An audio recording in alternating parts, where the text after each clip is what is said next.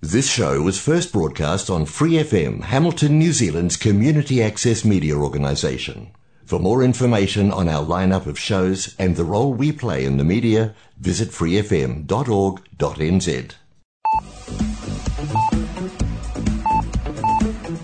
Hola amigos, aquí inicia el programa Arritmia presentado por Angie Rodríguez, coach ontológico profesional, transmitido por Free FM 89.0 los sábados a las 7 de la noche desde Hamilton, Nueva Zelanda.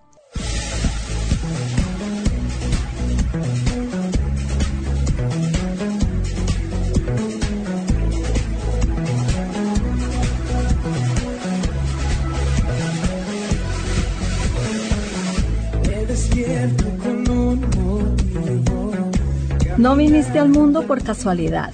Formas parte de un gran plan. Encontrar el propósito de tu vida es tu misión. No es tarea fácil, pero juntos podemos lograrlo. Serás plenamente feliz. Arritmia, cuando todo pierde sentido.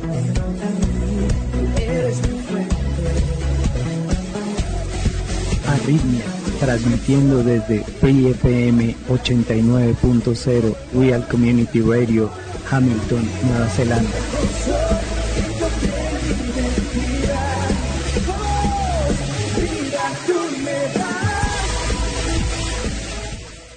Los invitamos a escuchar y a compartir el programa dando clic en el link publicado en la página de Facebook Arritmia NZ y también nos pueden encontrar en Twitter y en YouTube. Esperamos seguir recibiendo sus inquietudes al correo electrónico arritmianz.gmail.com y al WhatsApp 022-409-3693, previamente colocando el indicativo de Nueva Zelanda que es 64. Los dejamos a continuación con Angie Rodríguez, iniciando con el tema del día. ¿Cómo te sientes el día de hoy? Yo me siento complacida y me quiero llevar sensibilización. El tema de hoy es ardiendo. Veremos Juan capítulo 5 versículos del 31 al 47. Pedimos la bendición de Dios para meditar en esta palabra. Vosotros enviasteis mensajeros a Juan y él dio testimonio de la verdad. Pero yo no recibo testimonio de hombre alguno. Sin embargo, digo esto para que vosotros seáis salvos. Él era la antorcha que ardía y alumbraba, y vosotros quisisteis regocijaros por un tiempo en su luz.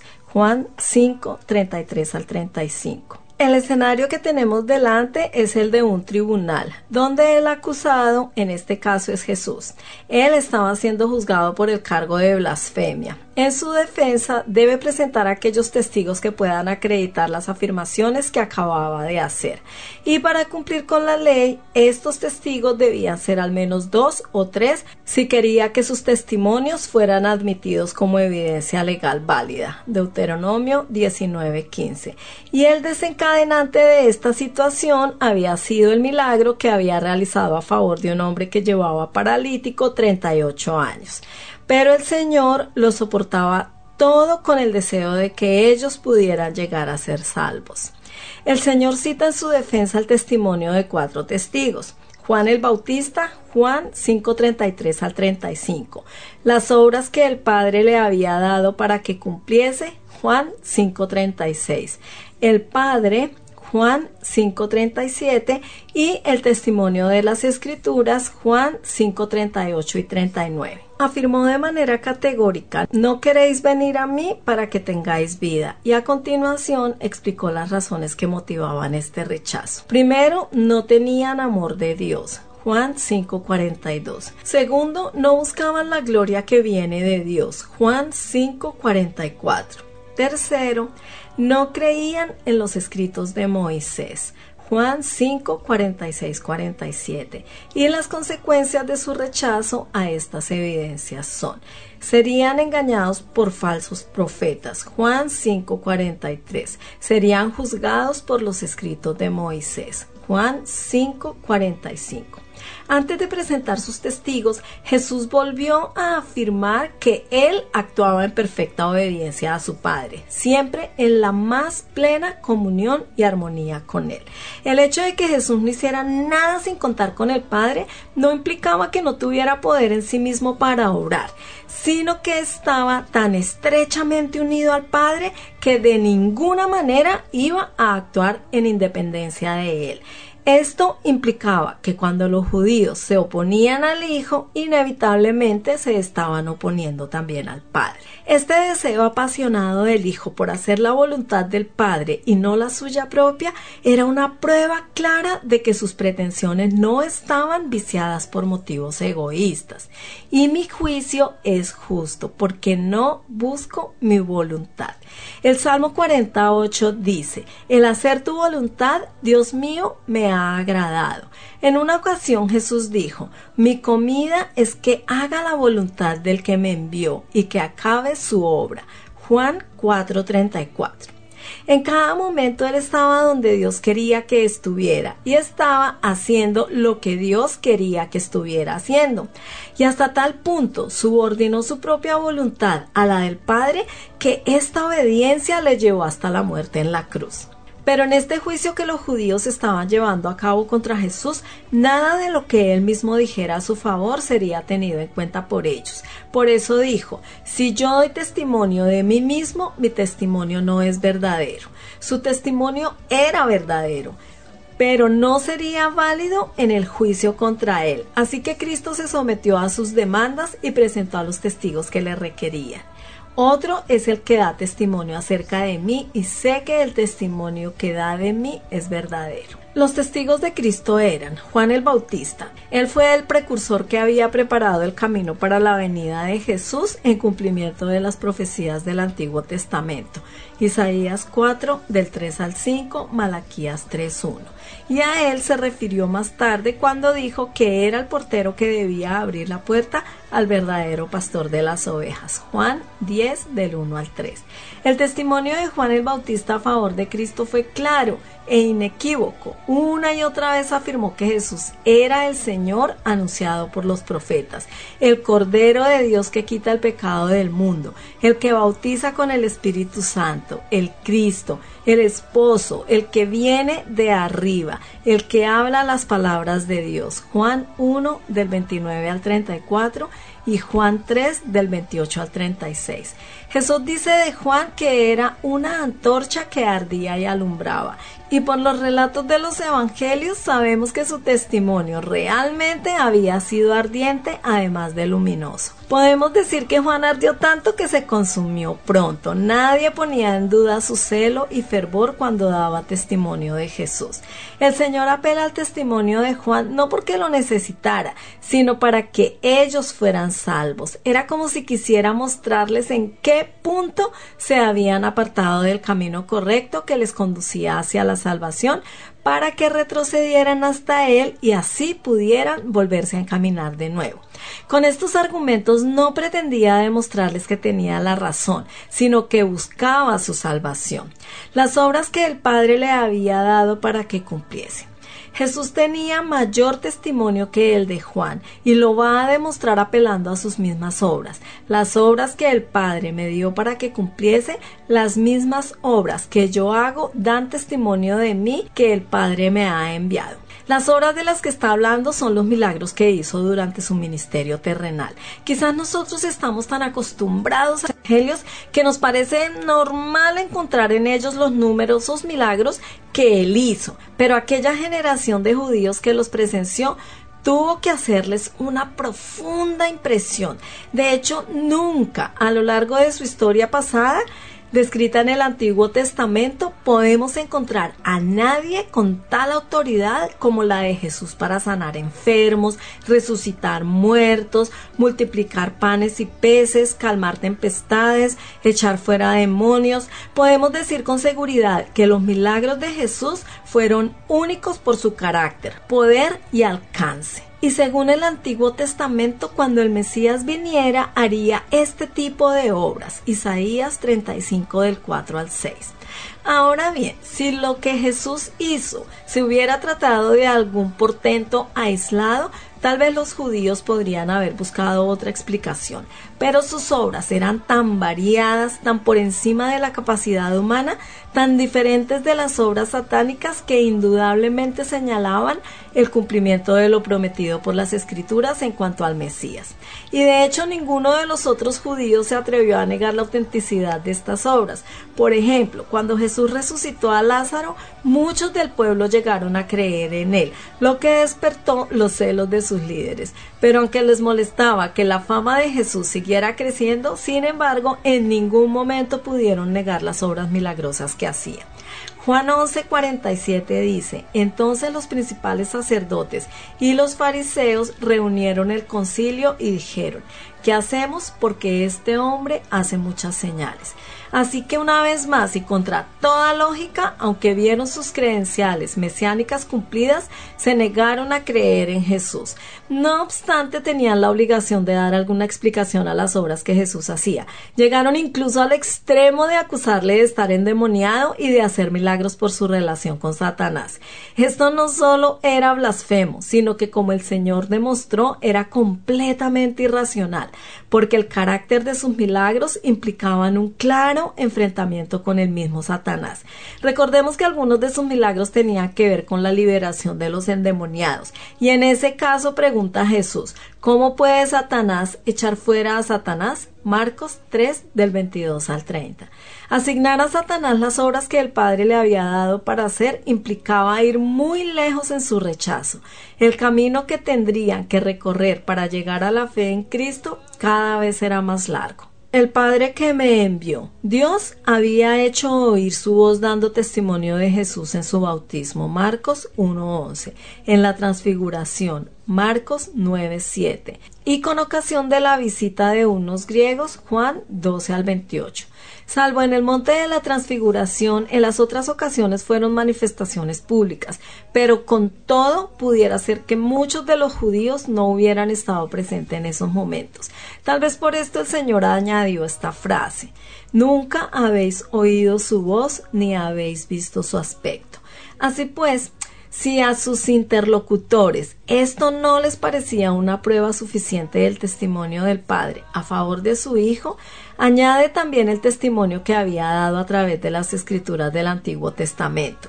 Esto es lo que vemos en el contexto posterior. Ni tenéis su palabra morando con vosotros, porque a quien Él envió, vosotros no creéis.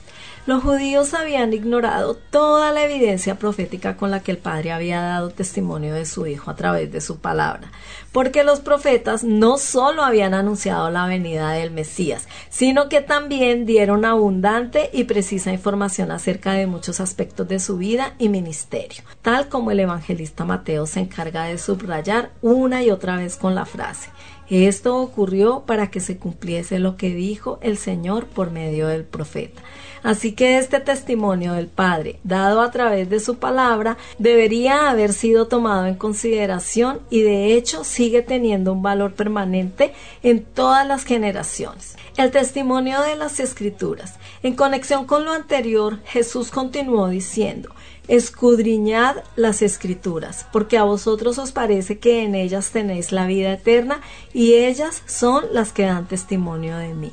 En el original griego, la forma del verbo admite dos posibles interpretaciones. Podría traducirse como un imperativo, es decir, escudriñad las escrituras, o en un modo indicativo, escudriñáis las escrituras. Si aceptamos la primera opción, el Señor les está exhortando a que estudien bien las escrituras fijándose en cómo ellas daban testimonio de Él. En cambio, en la segunda opción, el Señor estaría admitiendo que ellos ya escudriñaban las escrituras, pero sin darse cuenta de que en ellas se estaba dando testimonio de Él. En cualquier caso, el término escudriñar nos habla de meditar, profundizar e investigar. No se trata de una lectura superficial, se requiere diligencia en el buscar y deseo de hallar. Esta es la forma en la que el Señor nos exhorta a acercarnos a su palabra. La mayor oposición que Cristo recibió en este mundo vino de parte de aquellos judíos que escudriñaban las escrituras. Aunque las evidencias aportadas por Cristo eran claras y suficientes, los judíos no llegaron a creer en él. ¿Cuál fue la razón? Primero, no querían. Jesús lo expresó de la siguiente manera, y no queréis venir a mí para que tengáis vida. En realidad, detrás de su ceguera espiritual había un corazón rebelde. La gente no se condena por falta de luz, sino por falta de voluntad. La verdadera razón por la que la gente no acepta al Salvador no es por la falta de evidencias. El apóstol Pablo subrayó este mismo principio cuando escribió a los romanos. Romanos 1:21. Pues habiendo conocido a Dios, no le glorificaron como a Dios, ni le dieron gracias, sino que se envanecieron en sus razonamientos y su necio corazón fue entenebrecido. Pablo afirma que habían conocido a Dios, pero a pesar de ello no quisieron glorificarle.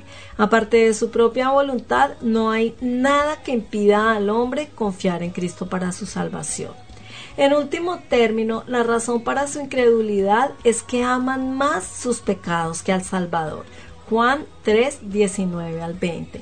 Y por esto se niegan a abandonar sus malos caminos. El impedimento no debemos buscarlo en algún decreto divino que impida a ciertas personas convertirse o que la redención de Cristo sea limitada para unos cuantos escogidos. Nada de todo esto es la razón. Finalmente, Israel se perdió porque no quisieron acudir a Cristo. Mateo 23:37 dice, Jerusalén, Jerusalén, que matas a los profetas y apedreas a los que te son enviados. ¿Cuántas veces quise juntar a tus hijos como la gallina junta sus polluelos debajo de las alas y no quisiste? Segundo, no buscaban la gloria de Dios. A pesar de que parece que acusaban a Jesús de buscar su propia gloria, esto no era así y de hecho tampoco la recibía. Gloria de los hombres no recibo. Pero este era precisamente el problema que ellos tenían y que les impedía creer. ¿Cómo podéis vosotros creer, pues recibís gloria los unos de los otros y no buscáis la gloria que viene del Dios único? Jesús les había acusado en otras ocasiones de hacer sus obras religiosas delante de los hombres para ser vistos por ellos y así recibir sus alabanzas. Mateo 6 del 1 al 18, Mateo 23, 5 al 7. Estaban más interesados en la aprobación de sus semejantes que en la de Dios, y esto les impedía creer en Cristo. El evangelista nos dice que por esta causa muchos de los que creyeron en Él no llegaban a confesarle públicamente porque tenían miedo de ser rechazados por los hombres. Juan 12, del 42 al 43 dice, Con todo esto, aún de los gobernantes muchos creyeron en él, pero a causa de los fariseos no lo confesaban para no ser expulsados de la sinagoga, porque amaban más la gloria de los hombres que la gloria de Dios. Para creer en el Señor es necesario desear la gloria de Dios y su aprobación más que la de ningún hombre. Y todos debemos tener cuidado con esto, porque con frecuencia nos preocupa más nuestra reputación y lo que los demás dicen y piensan de nosotros que la gloria que viene del Dios único. Pero esto es un engaño, porque la gloria que viene de los hombres es pasajera e inútil. En lugar de esto, nuestra preocupación debería estar puesta en la alabanza que viene de Dios. Romanos 2.29. Para esto debemos olvidarnos de nosotros mismos y buscar con dedicación que los hombres piensen mejor de Cristo. Tercero, no amaban a Dios. Por último, la razón por la que no creían en Cristo y tampoco buscaban la gloria de Dios era la siguiente. Mas yo os conozco que no tenéis amor de Dios en vosotros. Ellos no creían en el que Dios había enviado, no porque les faltara evidencia, sino porque no amaban a Dios. Si hubieran amado a Dios, habrían recibido a aquel a quien Dios había enviado. Esta falta de sinceridad a la profesión de su religión era el verdadero obstáculo para creer en Cristo. Las consecuencias de su rechazo son Primero, serían engañados por los falsos profetas. Cuando el hombre rechaza la verdad, queda a merced de la mentira. El Señor lo expresó así, yo he venido en nombre de mi Padre y no me recibís. Si otro viene en su propio nombre, a ese recibiréis. Cuando el apóstol Pablo habló sobre la venida del anticristo, expuso el mismo principio, segunda de Tesalonicenses 2 del 8 al 12. Y entonces se manifestará aquel inicuo a quien el Señor matará con el espíritu de su boca y destruirá con el resplandor de su venida inicuo cuyo advenimiento es por obra de Satanás con gran poder y señales y prodigios mentirosos, y con todo engaño de iniquidad para los que se pierden, por cuanto no recibieron el amor de la verdad para ser salvos. Por esto Dios les envía un poder engañoso, para que crean la mentira, a fin de que sean condenados todos los que no creyeron a la verdad, sino que se complacieron en la injusticia. Las consecuencias de negarse a creer en Cristo son terribles, ya que la persona se expone a ser envuelta en el poder engañoso de la mentira. Y como Pablo explica, esto llegará a su punto culminante cuando aparezca el anticristo. Resulta incomprensible que las personas rechacen al verdadero Cristo y las obras que hacía en el nombre de su Padre, pero en cambio reciban al anticristo cuando venga en su propio nombre y buscando su propia gloria. Esto no nos debe extrañar porque ha sido así a lo largo de toda la historia. El Antiguo Testamento nos muestra una y otra vez la inclinación que los judíos tenían a creer en falsos profetas y maestros, al mismo tiempo que rechazaban a los auténticos profetas enviados por Dios. Primera de Reyes 22 del 1 al 28. Estos falsos profetas que guían al error son seguidos por muchos hasta el punto que en ocasiones consiguen que les entreguen todo lo que tienen. Segundo, serían juzgados por los escritos de Moisés. Jesús no había venido para juzgar al mundo, sino para ser su Salvador. Por esto dijo a los judíos, no penséis que yo voy a acusaros delante del Padre. Sin embargo, su rechazo de Cristo no quedaría sin consecuencias. Ellos se jactaban una y otra vez de Moisés. Discípulos de Moisés somos. Juan 9:28. Pero Jesús les dice ahora que Moisés, a cuyos escritos apelaban constantemente y cuyas instrucciones debatían y analizaban minuciosamente, sería en realidad quien los acusaría. Porque a pesar de que se jactaban de ser sus seguidores, en verdad no le creían, porque si lo hubieran hecho, habrían creído también en Cristo, puesto que de él había dado testimonio Moisés. Deuteronomio 18, del 18 al 19 dice, Profeta, les levantaré de en medio de sus hermanos, como tú, y pondré mis palabras en su boca, y él les hablará todo lo que yo le mandare. Mas a cualquiera que no oyere mis palabras, que él hablare en mi nombre, yo le pediré cuenta. Así que a pesar de que habían tenido el gran privilegio de recibir el testimonio de Moisés, al negarse a creer en Cristo, los mismos escritos de Moisés se volverían en el más terrible de todos los testigos en su contra. Pero si hubieran creído en ellos, inevitablemente habrían creído también en Cristo, porque si creyeseis a Moisés, me creeríais a mí. Pero paradójicamente los judíos creían que para ser leales a Moisés tenían que rechazar a Jesús. La razón por la que habían llegado a esta conclusión era porque en realidad daban mucho más crédito a las interpretaciones que los ancianos hacían de la ley que a lo que realmente había escrito Moisés. Esta palabra sigue teniendo el mismo valor en nuestros días. Recordemos lo que dijo Abraham al rico. Si no oyen a Moisés y a los profetas, tampoco se persuadirán, aunque algunos se levantare de los muertos. Lucas 16:31. Esto nos da una idea de la importancia que tienen las escrituras y el testimonio que ellas dan de Cristo. En síntesis, ¿te gustaría ser una lámpara que brillase? Puedes conseguirlo. Ilumina. Permite que la verdad de Dios sea el combustible de tu corazón hasta que empiece a arder. Cuando entiendas la asombrosa revelación de cómo actúa Dios en este mundo, tu corazón empezará a arder y a continuación empezarás a brillar. He aquí cómo conseguirlo, ardiendo.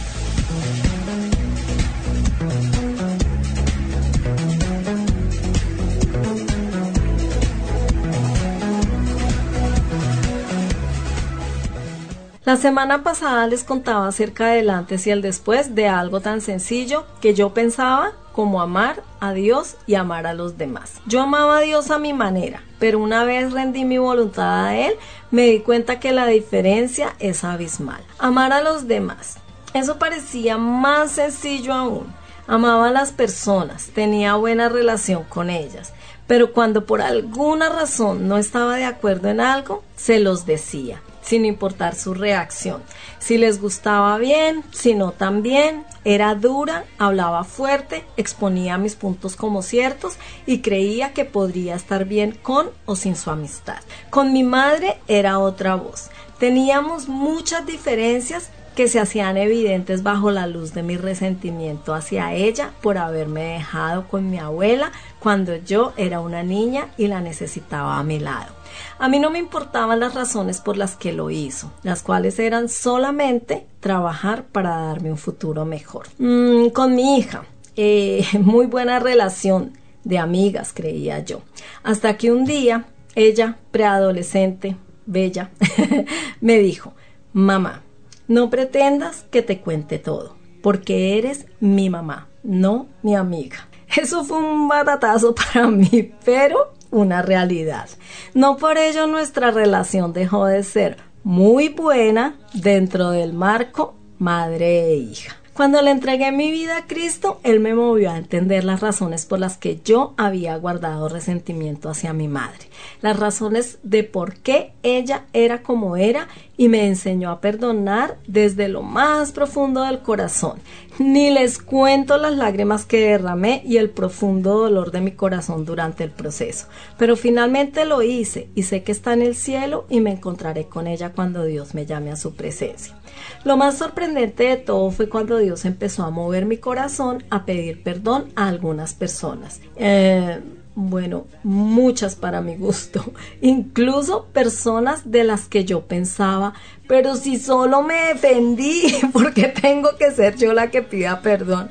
Pero en el proceso, Dios me enseñó y me sigue enseñando a amar sin condición, a amar como Él lo hace, a perdonar, a amar sin esperar nada a cambio, a amar a personas difíciles de amar, porque ¿qué sentido tiene amar a quienes nos aman y son fáciles de amar? El reto está precisamente en amar a quienes no nos quieren, a aquellos con los que no estamos de acuerdo, a todos por igual con el amor de Cristo. No es un proceso fácil, pero la clave es obedecer cuando Dios nos pide que hagamos algo, estemos o no de acuerdo, lo entendamos o no. Dios se guarda el derecho de revelarnos las cosas en su momento, pero en nuestras manos está obedecer. Amamos a Dios porque Él nos amó primero. Fuimos salvados y perdonados. No somos quien para juzgar las obras de otros. No somos perfectos y aún así Dios nos amó.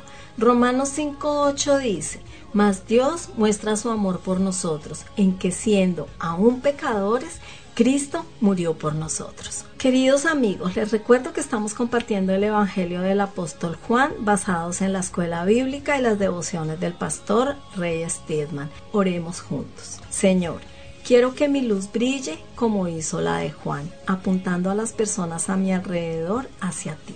Apliquemos a nuestra vida. Cuando la luz del mundo que es Jesucristo vive en nosotros, somos llamados a ser portadores de su luz.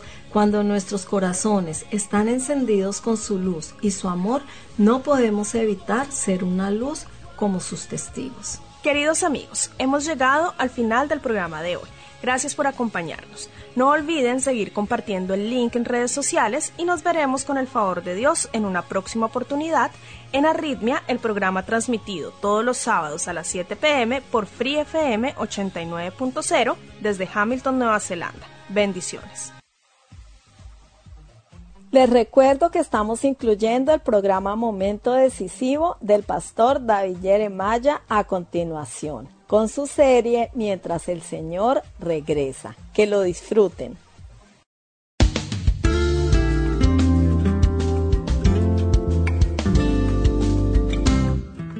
Hay una infinita cantidad de maneras en que los creyentes pueden edificarse unos a otros con la fortaleza del Señor. Puede ser con una nota de agradecimiento o posiblemente pasando una hora en oración pidiéndole a Dios que cubra con su gracia a la iglesia cristiana. Hoy aquí en Momento Decisivo estudiaremos principios bíblicos que el apóstol Pablo les dijo a los ancianos de Éfeso. ¿Qué les dijo? Pues bien, usted no querrá perderse mientras el doctor David Jeremiah predica el mensaje titulado Edifíquense unos a otros hasta que yo regrese. A continuación aquí, en Momento Decisivo.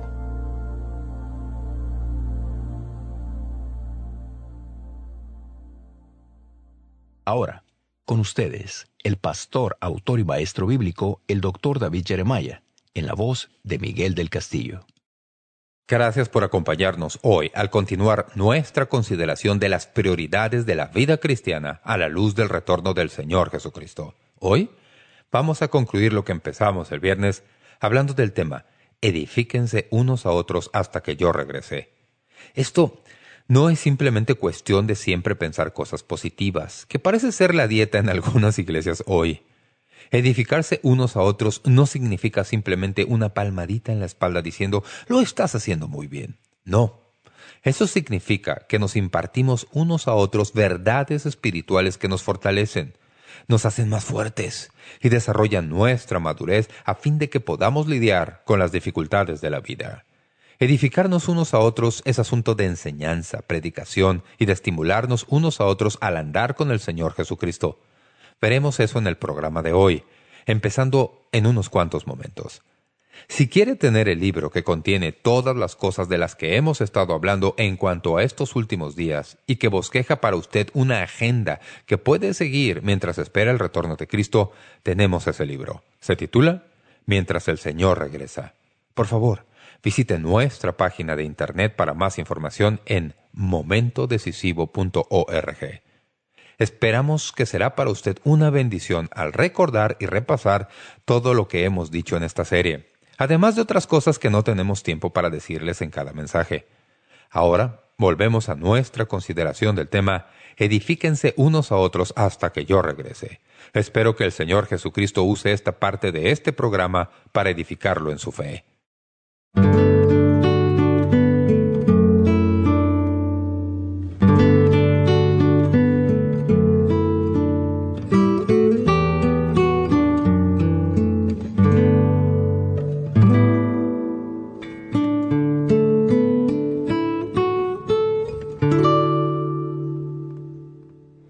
Antes de pasar al pecado.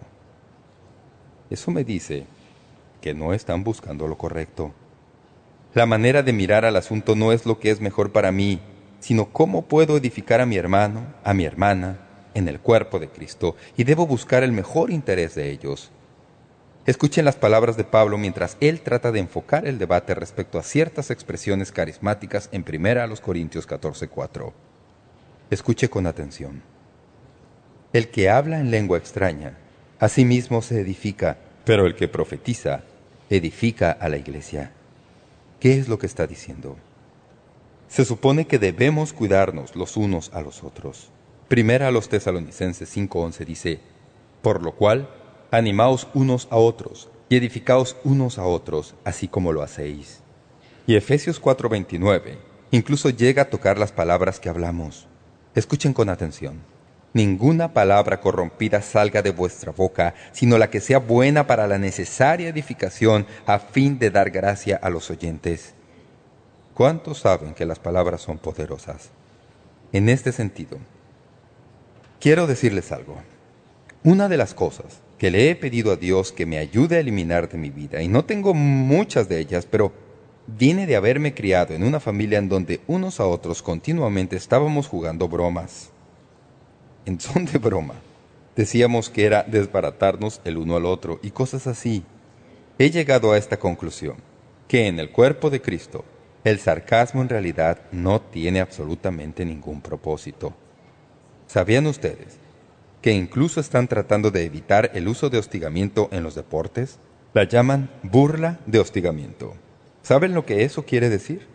Por ejemplo, Fui una vez a ver un partido y un jugador recibió la pelota y se encontró con que no había ningún jugador del equipo puesto entre él y la meta. Todo lo que tenía que hacer era correr con la pelota y anotar. Pero en lugar de hacer eso, cuando le faltaban apenas unos cuantos metros, decidió hacer gran alaraca de su hazaña, burlarse del otro equipo, y los árbitros le anotaron falta por burla de hostigamiento. Celebración excesiva, dijeron. Ya no se puede hacer eso.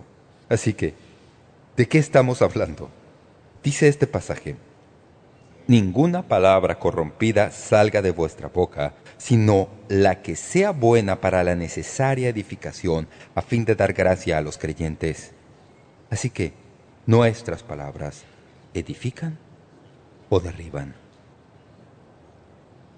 con el correr de los años, algunas palabras en realidad me han derrumbado. ¿Le ha sucedido eso a usted? Dios nos ha llamado a edificar, con un ministerio llamado edificación. Así que no se trata de usted, se trata de los santos.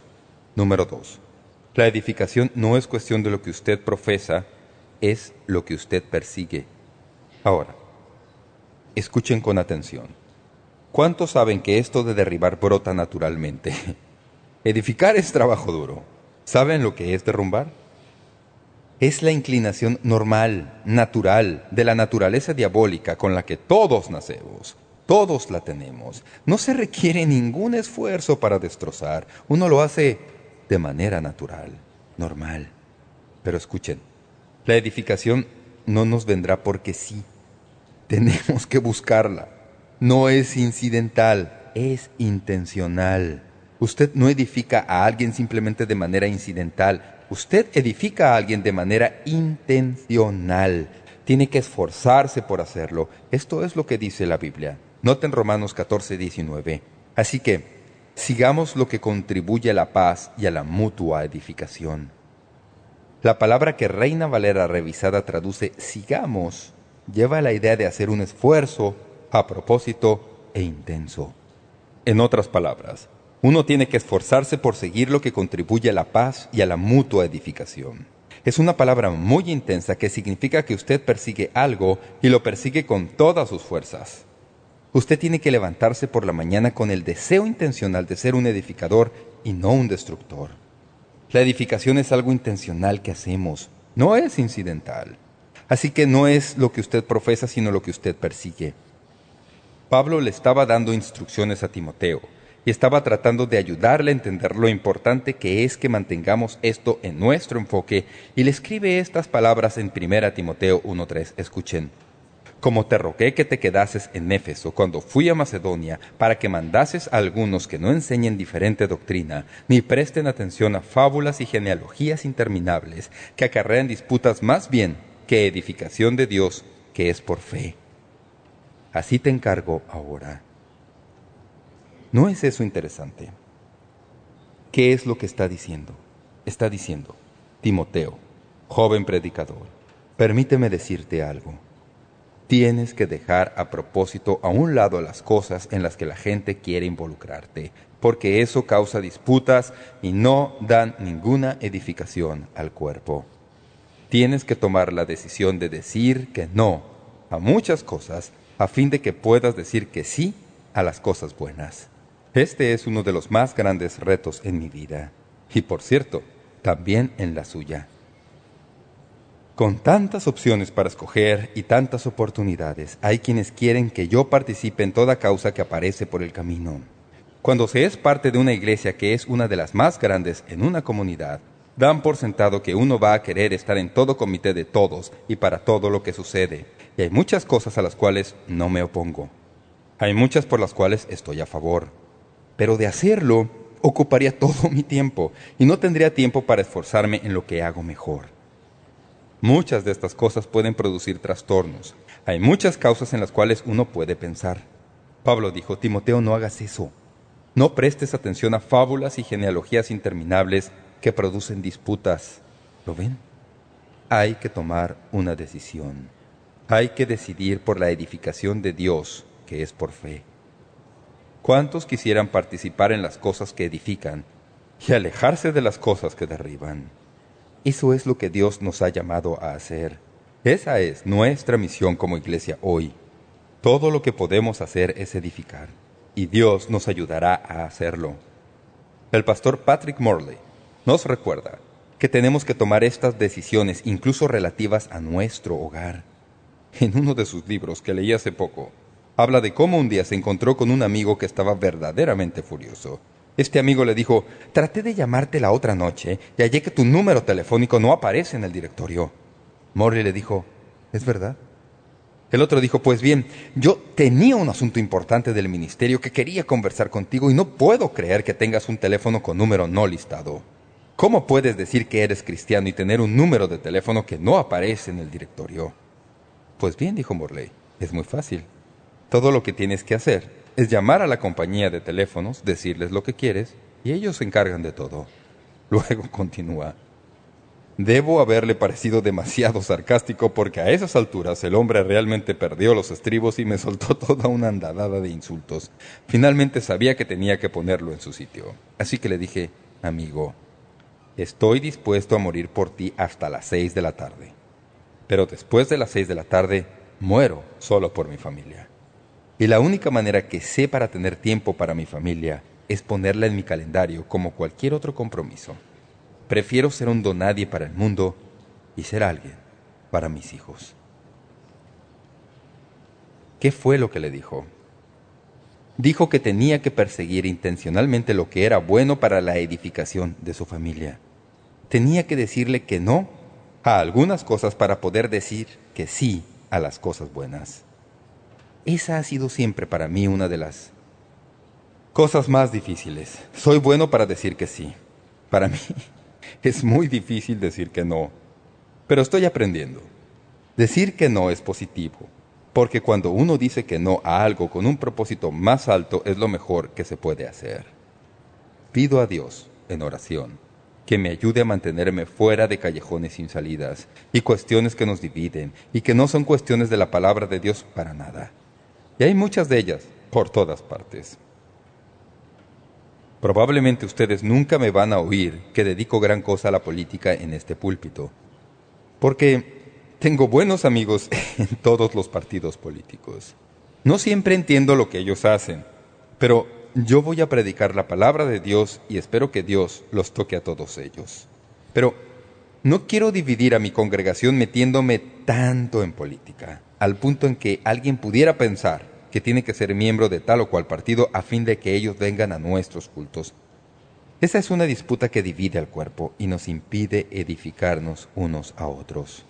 Ahora bien, usted no tiene por qué temer que yo voy a hablar de los asuntos a los que se refiere la palabra de Dios y en la mayoría de las veces, si soy fiel en eso, llegaré a personas en todos los colores de la política. Pero la palabra de Dios es clara, perseguir las cosas que son para edificación, Principio número 3. Primero, no se trata de usted mismo, sino de los santos. En segundo lugar, no es lo que usted profesa, sino lo que usted persigue. En tercer lugar, la edificación no es cuestión de cuánto usted sabe, es cuestión de cuánto se interesa.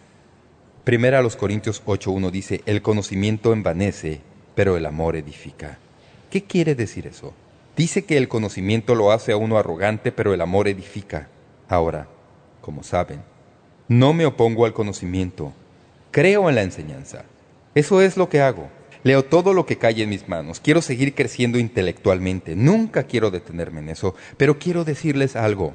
No es lo mucho que usted sepa lo que le ayuda a edificar a alguien. Es lo mucho que se interesa. Dice el viejo refrán que a la gente no le importa cuánto sabes mientras no sepan cuánto te interesas.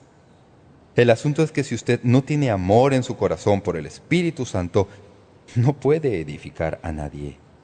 Vivimos en una época intelectual en donde hay conocimiento de sobra. Es la edad de la información, como saben. Uno tiene casi que pedir disculpas si no sabe todo lo que hay que saber en cuanto a computadoras en estos días. Pero quiero decirles algo. Se puede tener toda esta información y todo este conocimiento, pero si no tiene el amor de Dios en el corazón, jamás edificará a nadie, porque se estará tan absorbido en uno mismo que no tendrá ningún pensamiento por los que le rodean. No es cuestión de cuánto se sabe, es cuestión de cuánto se interesa. Número 4. La edificación no es asunto de sus talentos, es asunto de sus objetivos. Como ve, mucho debate surge en cuanto a los dones espirituales. Como probablemente lo habrán notado en todos mis mensajes, yo no hablo gran cosa respecto a eso. En nuestra iglesia no celebramos seminarios en cuanto a dones espirituales y todas esas cosas.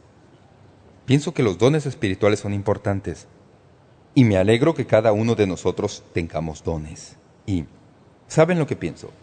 Pienso que la mayoría de nosotros sabe cuáles son sus dones. Simplemente es cuestión de hurgar algo y uno puede figurárselo.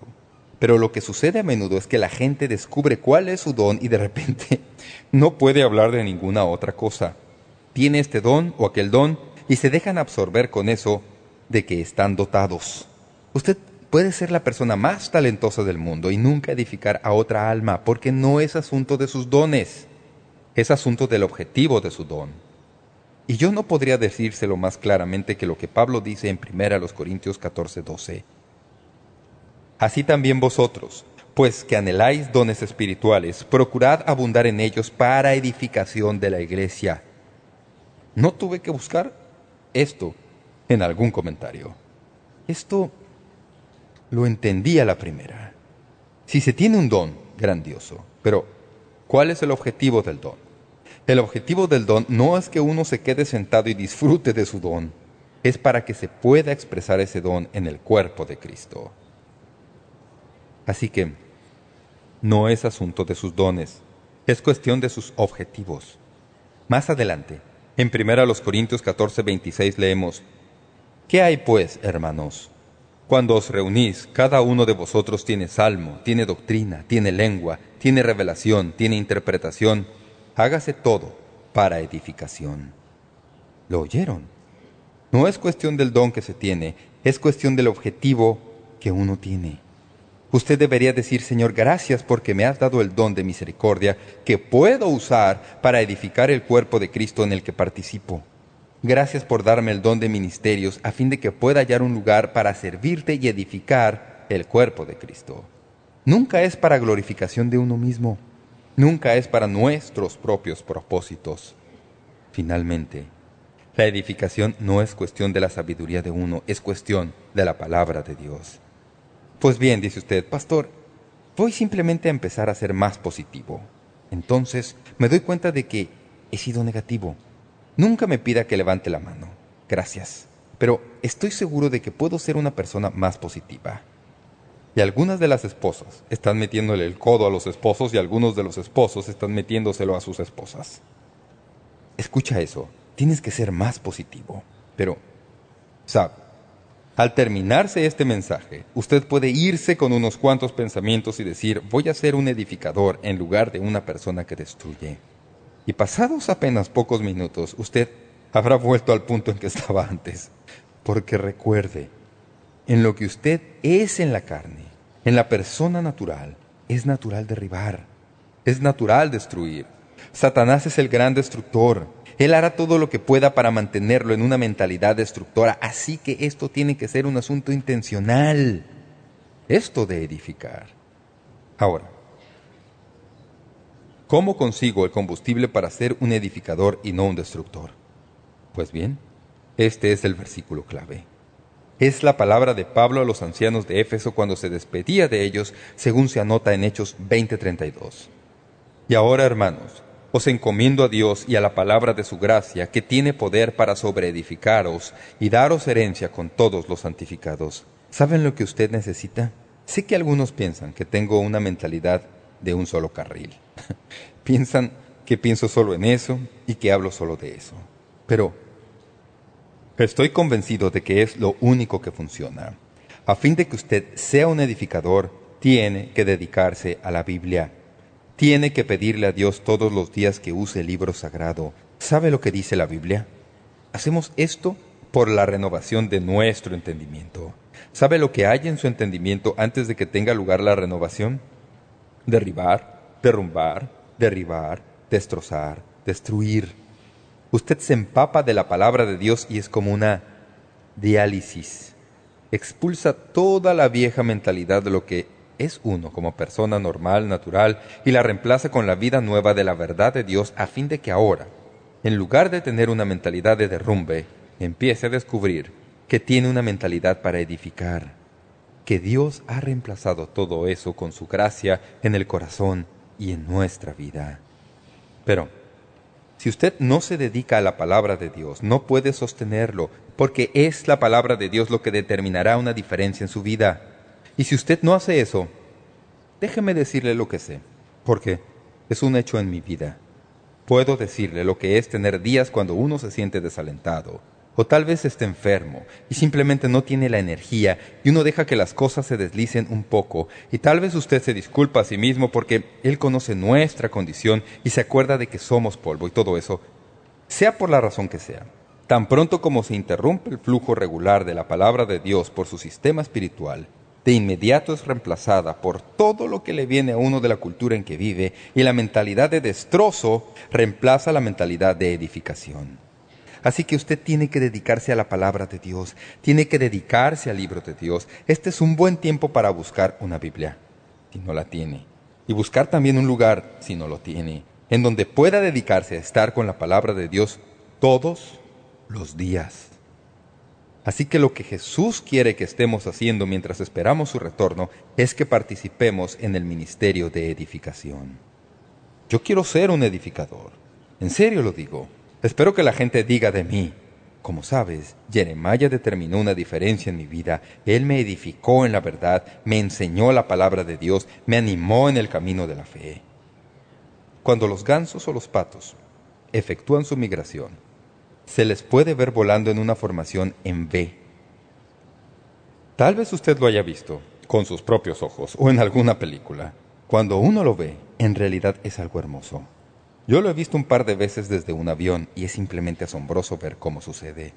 Pienso que usted tiene que saber que es mucho más que simplemente cuestión de belleza. Es esencial para la supervivencia. Déjeme decirle por qué. Preste atención. Si usted los observa, verá que a ciertos intervalos relativos a la velocidad del viento, un pájaro se va a la punta, que es el que más esfuerzo hace para romper la resistencia del aire deja su posición y retrocede hasta colocarse en el último lugar en la formación y otro pato o ganso toma lugar. La razón para esta formación en V, pequeña, es que es una manera mucho más eficiente de volar que volar en grupo. Se necesitan hasta un 60% menos de esfuerzo. Se ha descubierto que el aleteo produce una corriente de aire ascendente, un efecto que es mayor hacia el fin de la formación. Así que los gansos se turnan para animarse unos a otros continuamente, moviéndose en posición y en el proceso. Al cooperar, al trabajar juntos, los gansos logran volar largas distancias que de otra manera sería excesivamente difícil para los más fuertes y mortales para el resto. ¿No es eso un pensamiento interesante? De la misma manera, cuando los creyentes en Cristo están activamente edificándose unos a otros mediante la oración, y compartiendo las necesidades materiales y amistad y atención de corazón a corazón, pueden avanzar mucho más en santidad que si intentaran su peregrinaje por cuenta propia. De cuando en cuando, alguien que está en la punta necesita pasar hacia atrás y descansar un poco y dejar que otro tome la punta. Ese impulso ascendente nos mantiene juntos conforme nos edificamos unos a otros. Oremos. Padre, Gracias por tu palabra. Te amo porque nos has dado tu palabra. Sé lo que ella significa para nuestros corazones. Te pido que llenes nuestro corazón con el deseo de ser hombres y mujeres que se edifican los unos a los otros. Que reemplacemos el sarcasmo con la gracia de tu palabra. Que Cristo sea honrado y glorificado. Enfrentamos los retos de un futuro desconocido. Miramos hacia atrás y podemos desanimarnos, pero, Señor, Miramos hacia adelante, con gran esperanza y expectativa, porque sabemos que mientras más estrafalario se ponga el mundo, más se destaca la fe en Jesucristo como la única alternativa viable para la vida. Te pedimos que nos hagas buenos embajadores tuyos, que seamos hombres y mujeres comprometidos a edificarnos unos a otros. Haz eso, verdad, en mi vida. Me comprometo de nuevo a ser un edificador de tu pueblo, Gracias por el privilegio de participar en este proceso asombroso. Te lo pedimos en el nombre de Jesús. Amén.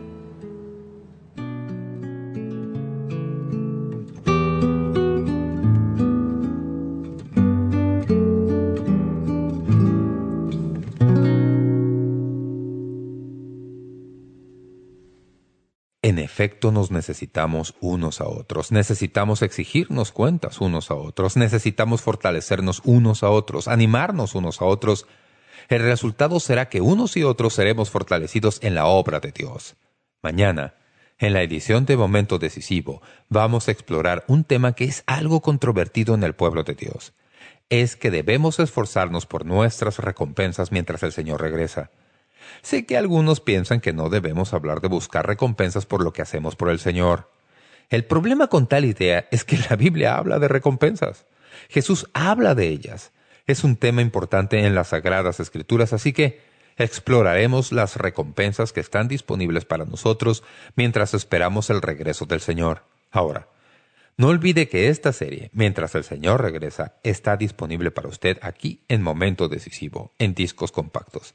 También tenemos el libro titulado Mientras el Señor regresa. Es el libro que contiene estos mensajes y la guía de estudio. Recalcamos la importancia de su contribución para ayudarnos a proclamar el mensaje de Jesucristo. Su colaboración es particularmente importante para nosotros. No decimos mucho en cuanto a estas cosas durante el resto del año, pero durante este mes queremos animarle a que colabore con nosotros en el esparcimiento del Evangelio. Volveremos el día de mañana.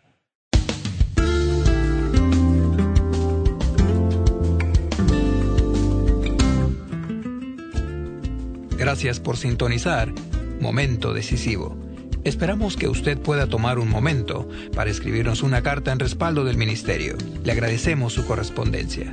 Y cuando nos escriba o nos envíe un correo electrónico, sírvase anotar claramente su nombre y dirección completa y el nombre de la emisora en que escucha este programa. El mensaje que usted escuchó hoy es una porción del mensaje completo disponible en disco compacto titulado Edifíquense unos a otros hasta que yo regrese. Si desea solicitar una copia de este mensaje, puede hacerlo visitando nuestro sitio web www.momentodecisivo.org o escríbanos a la dirección que le damos enseguida. Este mensaje corresponde a la serie completa de enseñanzas titulada Mientras el Señor regresa, en 10 discos compactos.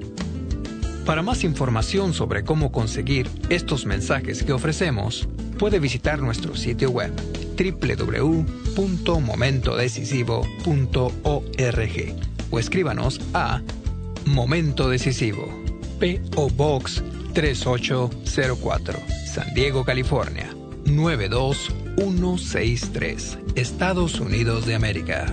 Sintonícenos nuevamente mañana para estudiar juntos la palabra de Dios aquí en Momento Decisivo con el doctor David Jeremiah.